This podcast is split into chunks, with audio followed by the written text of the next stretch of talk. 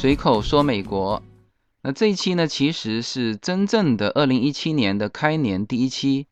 那么我选择了这个主题，就是关于刚刚在拉斯维加斯举办的这个 CES。那 CES 的全称是国际消费类电子产品展览会。那么在这里呢，就有着全球最先进的这个未来科技啊，都在这里展示给大家。所以说，我觉得就二零一七年，我们展望一下未来，用这个这个未来科技作为这一期的主题，来给大家聊一聊这个我在 CES 展会上看到的一些东西以及一些感触。那么大致上这一期分为三个部分吧。呃，第一个部分呢，我要向大家简要介绍一下 CES。可能就大部分的人啊，我的听友对 CES 会知道一些啊，但是呢，还不是那么清楚啊。当然，作为业内的人来说，那 CES 现在叫做就是创新的全球盛会啊，这业内的人都比较清楚啊。但是呢，作为呃科普吧，我觉得第一部分还是要把 CES 是什么。啊，它曾经在历史上给大家带来什么？说清楚。那第二个部分呢，就是我在 CES 展会上看到的一些东西啊，一些我觉得印象深刻的这个未来科技吧。啊，这是第二部分。那么第三部分呢，我会把这个 CES 和中国的创业者联系在一起，因为我自己原先是在高科技企业嘛，所以说对于这一块的发展啊，特别是对中国年轻人的创业。我其实一直在关注，那这一次呢，其实也是以这个 CES 作为一个社交舞台，因为很多深圳来的朋友在这个拉斯维加斯参加这个 CES 大会啊，所以说我跟他们也有过交流啊，说一说自己的感触吧，就是中国创业者与 CES 的零距离接触。OK，那开始这一期的这个主体内容之前啊，我想用凯文·凯利的这个《碧蓝》里面的。一些话作为一个开场白吧。那么凯文·凯利，我第一本接触他的书是《失控了》，这个是非常著名的一本书哈。我相信大家应该都读过。然后作为年轻人的话呢，如果没读过的话，那一定要去读啊。一本是凯文·凯利的《失控》，一本就是现在在我身边的《碧蓝》。凯文·凯利在《碧蓝》里面这样写道：“你能想象在1985年，也就是互联网时代的黎明？”当一个雄心壮志的创业者是一件多么棒的事情。当时的互联网还是一片广袤的处女地，无论你做什么，都能轻而易举地成为第一。消费者的期望不多，行业的壁垒又极低。做一个搜索引擎，当开网店的第一人，播放业余爱好者拍的视频。当然，这些都是当时啊，这是他说到这个一九八五年啊，甚至是一九九四年的时候。以现在二零一七年回看这个一九九四年的时候，当时候觉得确实到处都是创业机会。好了，后面还有一段哈，所以真相就是此时此刻，今天二零一六年啊，那那他那时候写书的时候还是二零一六年，就是创业的最佳时机。纵观历史，从来没有哪一天会比今天更加适合发明创造，从来没有哪个时代会比当前当下。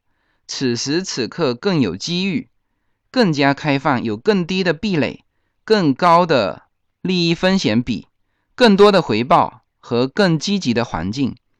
未来的人们回顾此刻，会感慨到：哦，原来活在那时该有多好。那么他说的那时，就是指现在。那么我其实为什么说很爱和这个在创业当中的年轻人去交流？哈。那么你现在说此时此刻啊，中国经济那是看空的人肯定是更多。你你去问传统行业的任何一个企业家都说不好，连马云不是都说吗？他说有两个消息，呃，一个坏消息和一个好消息。坏消息是今年的经济形势非常糟糕，好消息是大家都糟糕。但是呢，我在这些深圳的年轻人的眼中。我是看到完全不同的景象，而他们从事着这个世界最前沿的啊，包括虚拟现实，包括人工智能，啊，这这些行业里面啊，他们现在在奠定着他们自己今后在这个行业啊，甚至是作为领头羊的这种基础。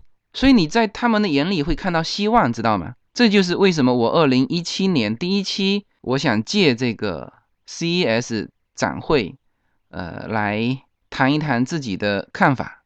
OK，我们先回到 CES 的展会。那么第一部分呢，我要给大家简单的回顾一下 CES 的历史，来看一看，就是我们中国曾经和历史的最高的这个科技前沿有多大的差距，而现在这个差距又缩小到多少？那么我正好看了这个关于 CES 历史上的一些呃重要的事情，我觉得回顾一下，即使是对 CES 非常熟悉的朋友，可能。也很少去回顾这个历史啊，所以我在这个第一个环节，我先呃聊一聊 CES 的历史。那么刚才说了，CES 是国际消费类电子产品的展览会。那么它是首届 CES 是在一九六七年六月份的时候是在纽约，就第一届盛会在那边举行。那么当时参展商只有十四家啊，当然已经是呃世界顶尖的了，包括了摩托罗拉、飞利浦、LG。啊，这个是一九六七年，那么今年是二零一七年嘛，所以说今年那边会场写着一个非常大的五十，就是 CES 五十周年。好，到了一九六九年，第二届 CES 还是在纽约，那么那一届呢，就是松下的有一款非常小的电视机惊艳全场，这个电视机呢仅重两磅，就是非常像那个什么火星来客里面的那种未来的装置了。然后呢，到了一九七一年。这个主办方是把 CES 搬到了芝加哥。那么从1971年到1977年，每届都是在芝加哥举行。那么当时的这个最前沿的产品是，呃，比如说像索尼的这个录像机啊，包括一些就磁带啊，就是八音轨的那个磁带。还有当时推出什么呢？1971年的时候，头戴式的耳机。那么1971年的时候，就已经有了275家的企业参展。那么，一九七二年，这个展会上出现了什么？出现了汽车的多媒体系统。七四年，呃，激光碟片的播放器，呃，正式踏上美国的旅程。七五年，当时雅达利的一个家庭游戏主机惊艳全场。一九七七年，那时候就有七百家参展商到这个冬季展览会了哈。那么那个时候，廉价的数字手表，就是那个电子表，开始。上市啊，售价只二十美元啊。那家做这个廉价数字手表的公司叫德州仪器，这个我们在大富翁里面都玩过哈。那么从七八年开始，这个 CES 展会呢就移到了拉斯维加斯啊，但是那个时候还不是仅仅拉斯维加斯，还有好几个展会现场。七九年，这个雅达利从家庭游戏主机的领域切入到个人计算机，这是一九七九年。那么八一年呢，就是光盘和个人摄像机就开始亮相了，然后呢，出现了五百九十五美元的八位家用电脑。那么一九八四年的时候，还有这个夏季和冬季两个 CES 展会，但是这两个展会呢，这个与会人员都超过十万，这个已经成为就非常重要的一个一个展会了。一九八五年，这个任天堂横空出世啊，这就是那个游戏机。一九八八年。俄罗斯方块在 CES 展会上推出，引起轰动，所以很多都是最前沿的东西，就是很经典的东西，它会在这个 CES 展会上推出啊。包括同年，除了这个俄罗斯方块，还有那个著名的贪吃蛇。然后呢，一九九二年是苹果最后一次参展 CES，后来苹果就再也没进没在 CES，因为苹果后来是一直有自己的发布会，所以说包括这次他也没来。那么，一九九四年，当时是举办了四场 CES，分别是在拉斯维加斯，两场是在芝加哥，还有一场是在墨西哥城。那么，从一九九七年开始，这个拉斯维加斯的这个 CES 就就第一次使用了超过一百万平方英尺的展区。那么，也就是说，这个会变成是真正的 CES 的一个大会。那么，与此同时，亚特兰大和达拉斯。举办的那个 CES 就显得非常小，到后面他们就关掉了。所以从一九九九年开始，CES 变成每年一次只在拉斯维加斯举行的盛会。二零零三年，微软开始成为这个 CES 上面的一个很重要的呃一家公司。那么当时的比尔盖茨也经常直接担任演示人。我们今年去那边的时候，他们的会场上就有呃这种也专门演示的，或者说开发布会的这种地方。那么也许今天一个看上去名不经传的演示人，以后就是以后的这个比尔盖茨。那么到二零零五年的时候，这个 CES 已经成为世界上最大的年度电子展览，拥有十五万的观众。那么那一年开始，就名人出席这个 CES 成为一种习惯，包括今年也来了非常多的名人。然后呢，微软的比尔盖茨是一直在 CES 上做这个展示人，一直到他二零零八年他退休了，啊，才没有在 CES 上当展示人哈。那么这这个期间，就是其实从二零零三年一直到二零一二年，微软始终是这个 CES 里面很重要的一个角色。二零一三年的重头戏是高通的，还有三星公司的四 K 电视机。二零一三年就多少家参展商是三千二百五十家，超过了两万个新款发布。二零一四年曲面电视就变成家电的重要看点。那其实。今天就是二零一七年，我去看展会的时候，这个曲面电视还是有一定的这个展示的这个比重在哈。当然，现在它已经商业化的很好了哈。这个我们在 Sam's Cup 或者是 b a c k Buy 里面看到很多都是曲面电视，都已经推出来了。然后呢，这个一五年、一六年，特别是去年，应该是虚拟现实啊是亮点。然后，二零一七年，今年他们说是叫做人工智能的元年。那待会儿我会用蛮多的一个比重来说这个人工智能 OK，这个就是整个 CES 的历史沿革。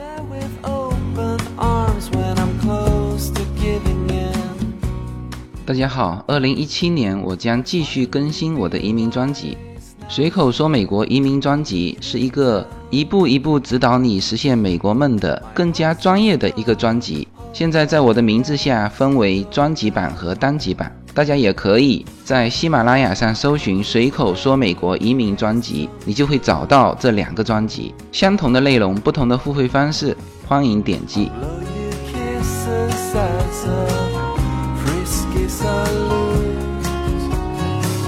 那么今年是大概是三千八百个厂家参展，嗯，来了六千五百家的媒体。然后它是其实是分成两个大的展馆啊，因为我的一个听友他们是在就金沙馆那边有参展嘛，然后从金沙馆到另外一个主馆还要坐那个摆渡车过去，当然这些都是免费的，你只要有这个佩戴这个这个 CES 的这个胸牌啊。那么实际上呢，CES 是从五号到八号，那我是七号才过去。那其实我觉得两天也是够的哈，就是以后大家就它的每年都有啊，从现在就开始定二零一八年的展位了哈。当然这个是指这个参展商。那么如果大家以后想去看呢，就是在这个 CES 的官网上，你就可以去填报你的资料。当然我有一个朋友也是。这个喜马拉雅上的主播，他居然还搞到了叫媒体证，就他变成那个六六千五十家媒体啊。那我是用我在美国的公司登记的，所以说我拿到的是这个邀请的这个参观证。那你要有这个证，他才呃能够进到这个展馆。那这个这个证呢是免费在 CES 的官网上你去登记的。那然后到了现场那边的时候，很简单，你只要。你只要把他回复回来的那个邮件上面的有个二维码，你递给他，他扫描一下，你的资料就在里面了，他就 OK，他所有的东西就直接打印一张单出来给你一个卡，然后那个二维码呢，你直接就把它截屏在手机里面就可以了。那这个就是今年错过的同学，我觉得明年如果有这个想法，那完全可以来，这是一个非常高大上的一个。一个展会，就是首先你说，就创业者或者说作为企业家啊，你肯定是看重未来嘛，你不会去看重过去，是吧？好，未来的高科技最前沿的技术就是在这个 CES 啊，你哪怕说把它当成是一个学习的机会，我觉得你都值得来看一看啊，特别是中国。那么我下面就简单的聊一聊我在 CES 上看到的一些东西。呃，总体来说，它确实还是一个消费类的电子产品的一个展览会。所以呢，有一块传统的这个呃电子产品啊，比如说电视啊，那电视无非现在今年是两个，一个是曲屏的嘛，叫 QLED。现在当然这个曲屏呢越做越薄了。那还有就是什么 4K 的、8K 的啊，包括 LG 它有推出 8K 的，那是非常清晰，确实是非常清晰。然后包括我们的国产品牌啊，包括了长虹啊、TCL。这个推出的产品都很多都是在电视这个方面。那还有什么呢？还有比如说手表。那手表现在确实整个方向就是 Apple Watch 的方向啊，全部是后面有那个传感器的，就是叫做可穿戴。那当然还有很多的手环。那传统的电子类产品还有就是手机了。那么今年的手机，我觉得比较留下深刻印象的就是华为的 Mate 九。那么这款手机应该是那一天在美国上市的，好像在中国是提前上市的。总之，它的这个摄像头啊，确实是给我们留下非常深刻的印象，用的是徕卡的那个摄像头。那么除了这个传统的电子类的产品之外，还有一些就叫智能家居啊，比如说云端的这个数据交换，还有物联网的这个应用，它基本上会体现在像 LG，LG 我看到展馆非常大，全部是。家电设备，那么我看到一些面板之间的联系啊，这个就是物联网在这个智能家居以及智能家电上的一些应用。然后呢，还看到很多概念车了，像包括松下啊，包括乐视，乐视的概念车是我觉得蛮惊艳的，给我留下印象是非常深刻。还有很多的机器人，那机器人相当一部分我看推出来的叫儿童陪伴啊，就是会和儿童之间有一个交流。然后还有很多的这个五 G 的产品，那么当然高通还是这个五 G 产品里面的很重要的一份了。因为我记得当时我们做三 G 产品的时候，那时候高通是就三种制式，WCDMA、CDMA 两千，还有 TDS CDMA，高通其实三个制式它都占了很大的这个技术比重。那么现在据说五 G 华为是也有参与啊，这个也是我们国产的一个骄傲。那么，在整个的参展厂家当中，应该说是随处可见中国元素。因为今年三千八百多家企业参展，就有一千家是中国的企业。然后再说准确一点，有五百家是来自深圳。所以说，我们我跟着那个我的那个听友，他是深圳来的嘛。我们出去交流的时候，我带的是美国公司的那个胸胸卡嘛。那他带的是一个深圳的胸卡，然后那个老外呢，看见他呢，会比看见我来的亲切，就是是说明整个的呃全球吧，我们不能说美国，就是对于深圳的这些厂家的熟悉程度是非常熟悉的，就一提起深圳哦，都是那种要敲大拇指的那种，所以你可想而知，这个深圳有一套房，就直接进入到全球百分之一的人的行列，这是这是合理的哈。然后今年应该说中国的大厂家是非常多了，包括 CEC 啊，包括大疆。那现在在无人机这个市场，大大疆还是排头兵。我们在展会上看到非常非常多的无人机，大大小小。但是应该说大疆现在在这个领域的这个领先的这个地位还是没有人动摇的，这这也是非常值得我们中国骄傲的。那么还有就是就电视类的这些，包括 TCL，包括长虹、海信，海信有一些家电产品。然后就很多人就提到这个长虹那个大展厅上面弹古筝嘛，就很多老外在那边摄影拍照。那其实长虹，我我不知道他现在在这个领域除了电视之外还有做什么。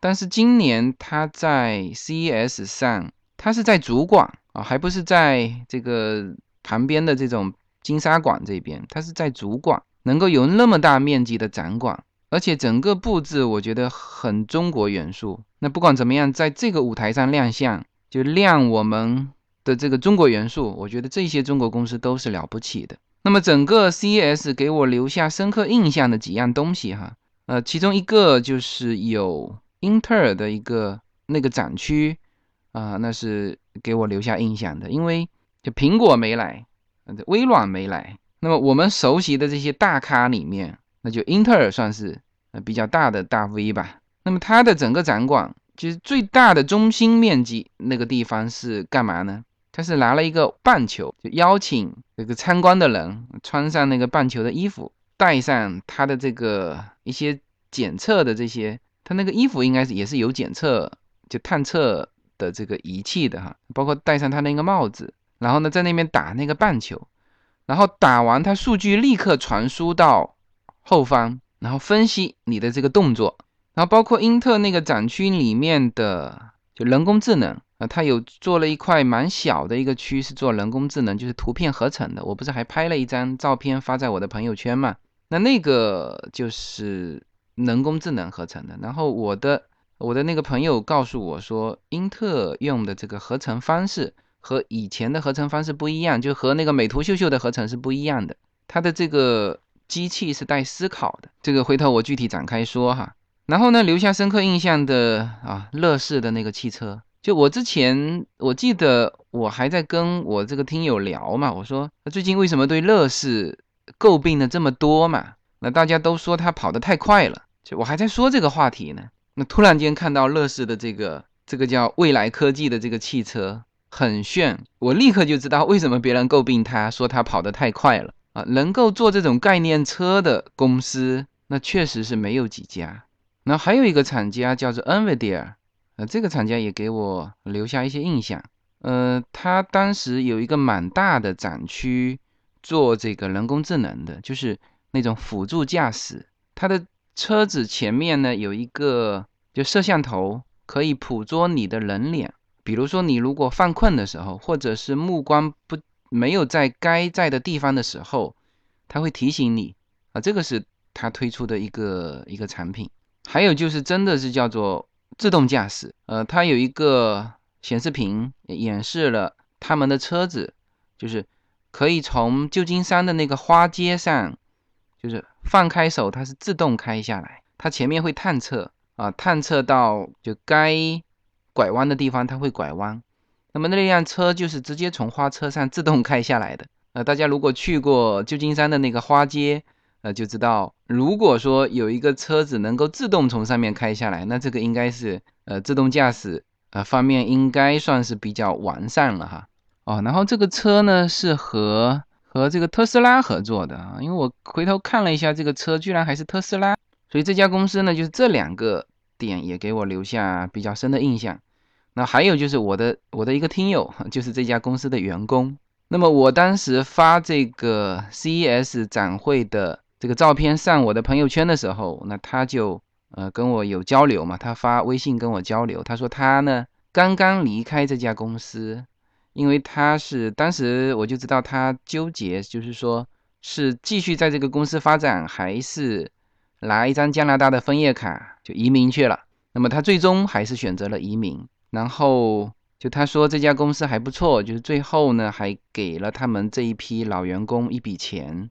让他们能够体面的退出这个平台。那因为他是知道这个 NVIDIA 是在这个 CES 上有就有展区的嘛，所以他又委托我帮他拍一些照片发给他。那么其实他跟我说这段话的时候，我已经在酒店了。那他还我真是有拍了蛮多这个公司的照片啊，所以我就发给他了啊。所以这家公司也给我比较呃留下比较深的印象。啊，当然，这是一家很牛的公司哈。他们在这个人工智能，就今年算是人工智能元年。元年什么意思？是刚刚开始有，他就推出了这两项技术。这两项技术是我纵观整个 CES 展会，就在人工智能方面走的是最前的。你就算是英特尔，它的那个脸部图像和那个油画的合成，那我觉得就是没有体现出人工智能多少。但是呢，这家公司能够推出这两样东西，我觉得，呃，算是非常牛的公司了哈。人生是一趟旅程，精彩的是沿途的风景。大家好，非常高兴能够在二零一七年继续和大家相遇在随口说美国。那么现在大家除了听我的音频节目之外，大家还可以登录我的微信公众号，公众号的名字是英文大写的 L 一。然后是数字二零一零零一一五，大家可以找到无限空间，这是一个新移民家庭和一个在美国打拼的一个普通创业者的个人空间。同时，我还开通了新浪微博，名字也是随口说美国。移动互联网的神奇之处呢，就是可以把同类的人拉得很近，天涯若比邻，世界地球村。让我们享受这个自由连接的世界吧。OK，然后最后说到就很热的两样东西，一个叫做虚拟现实，就是这个 VR。那么虚拟现实应该说是去年最热的东西。那么今年按照官方的说法，说很多技术在落实，也就是说今年推出的东西跟去年差不多，无非是戴一个那个眼镜在那边看嘛。然后呢，有一种说法说虚拟现实行不行？先在这个黄赌毒上试一试啊。如果说黄赌毒都不愿意接受这个技术，那这个技术未来也走不远。那我觉得还是蛮有道理的哈。好了，那就说到这个今年的这个人工智能，然后说是说人工智能元年，实际上今年的主题，如果说主题的话，人工智能根本排不上号，因为就是能够化为产品的人工智能其实不多，就按照我那个朋友的说法呢，都还在处于 B 端，什么什么意思呢？就应用端属于 B 端的应用，就是就公司与公司之间的这种产品化，还没到 C 端。啊，什么是 C 端呢？就是大众这一块，比如说你这个 B to C 嘛。所以说呢，今年是在人工智能方面，我们在至少在主管吧，我们看来看去，这些大的厂家只有两个，一个是英特尔的那个打印，还有就是这个 NVIDIA 的这个叫做辅助驾驶。那么其实什么是人工智能啊？这个我这次去拉斯维加斯，从洛杉矶开车去拉斯维加斯大概是四个小时，我是七号上午走的。啊，九点走，大概是一点多到，那么整整四个小时，我听了四个小时罗胖的跨年演讲。那么罗胖算是总结的很好啊，这个就把各个块都总结了一遍，然后其中就有总结到这个人工智能。当然，我和我的这个听友，他就是做人工智能，他做的是人脸识别。那么跟他在一起的时候，他跟我讲了非常多人工智能的东西，就是到底什么是人工智能，什么是真的人工智能啊，什么是伪人工智能啊？比如说什么是人工智能呢？你就叫深度学习技术嘛。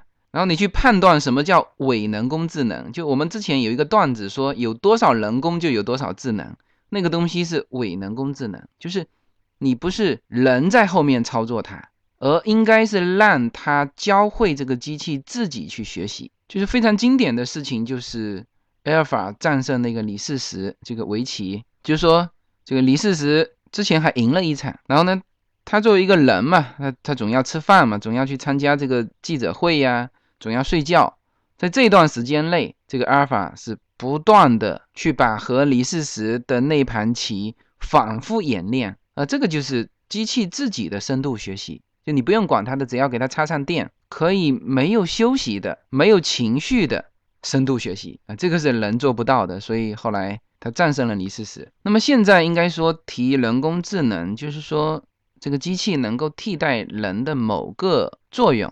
那比如说刚才我说到的那个呃，安装在车子里的人脸识别的这个，就是它会在你注意力不集中的时候，比如说你打瞌睡的时候，它知道它会发出警报。来提醒你，呃，不用打瞌睡啊，这这个就是辅助的功能。那当然，像人工智能这个叫自动驾驶，这肯定是人工智能了。那么自动驾驶这一块，我个人是觉得，至少在洛杉矶的这个交通上，完全可以做到人工智能，完全可以机器自己去驾驶。因为在美国开车，它的规矩啊很简单，大家都守这个规矩。那么即使是我们人自己开，我们也是看着那个 GPS 导航开的嘛。那么 GPS 导航传到我的脑袋，然后我再把它实施到我的行动当中。那么与其这样子，还不如 GPS 直接连到自动驾驶车子去，是吧？而且洛杉矶这个就是开车还是比较守规矩的嘛。那如果拿到国内开，那可能会会需更需要一段更长的过渡时间嘛。那我觉得，呃，如果说现在技术已经达到了，在洛杉矶就，据说纽约不行啊，据说纽约人也是乱开车。那反正我觉得洛杉矶。开车还是守规矩的，我觉得这个东西应该说，如果技术 OK 啊，可以在洛杉矶或者是西海岸这边进行一个尝试。我觉得很快应该自动驾驶会这个时代会到来好吧，花了比较长的这个篇幅来聊在这一届 CES 上我看到的一些东西，啊，包括了这个人工智能啊，因为它是元年嘛，所以说我们从现在去展望一下今后啊，我们会在人工智能上走多远？但我觉得，第一，这个时代会很快到来；第二，会走得很快很远。呃，这个就是大致的 CES 上的一些产品啊，一些技术。那么。C S 这个平台对于中国的创业者，或者说对于我这样的人，到底它的功能在哪里？呃，我觉得至少有三个方面是非常有作用的。那第一就是这个行业交流，就是你自己在思考的东西，到底别人做到什么样的一个程度？因为如果没有参加这个展会，大家很多东西在闭门造车嘛，就不知道别人做到什么程度。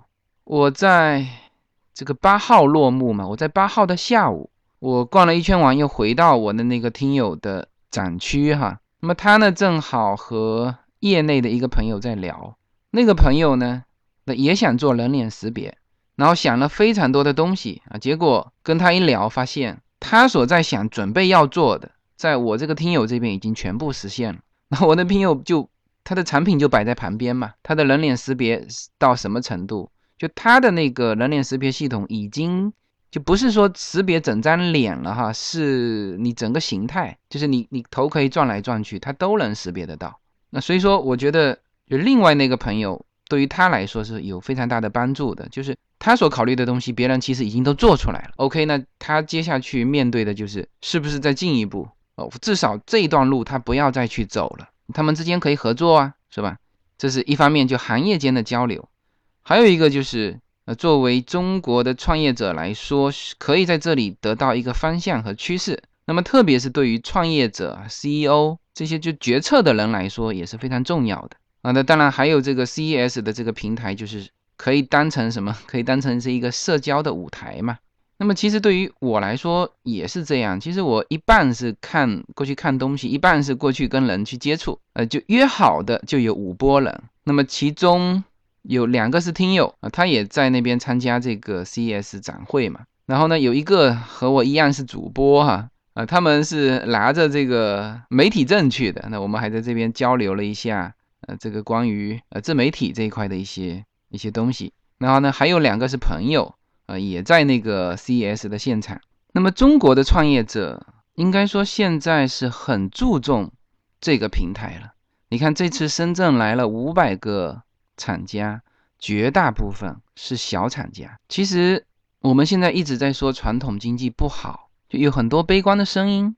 那么我觉得两两件事情我们还是必须要认可的哈。第一，就是那些过剩的产业，本来它就已经要被淘汰的产业，而这些产业，那这是没有办法，你必须从那边出来。第二呢，呃，即使是整体的经营环境不好。但是新的领域永远有新的机会，但是呢，就是之前你要去准备，而这种新的机会的萌芽、发展、收获是非常快速的。呃，以后这世界就是这个样子。那么我看到很多参加 CES 的展会的这些，呃，不管是中国的还是外国的，其实很多是小企业，都是 CEO 自己带着产品在那边做演说。你微软之前不是也一样吗？比尔盖茨在那边从二零零三年一直讲到就二零零八年。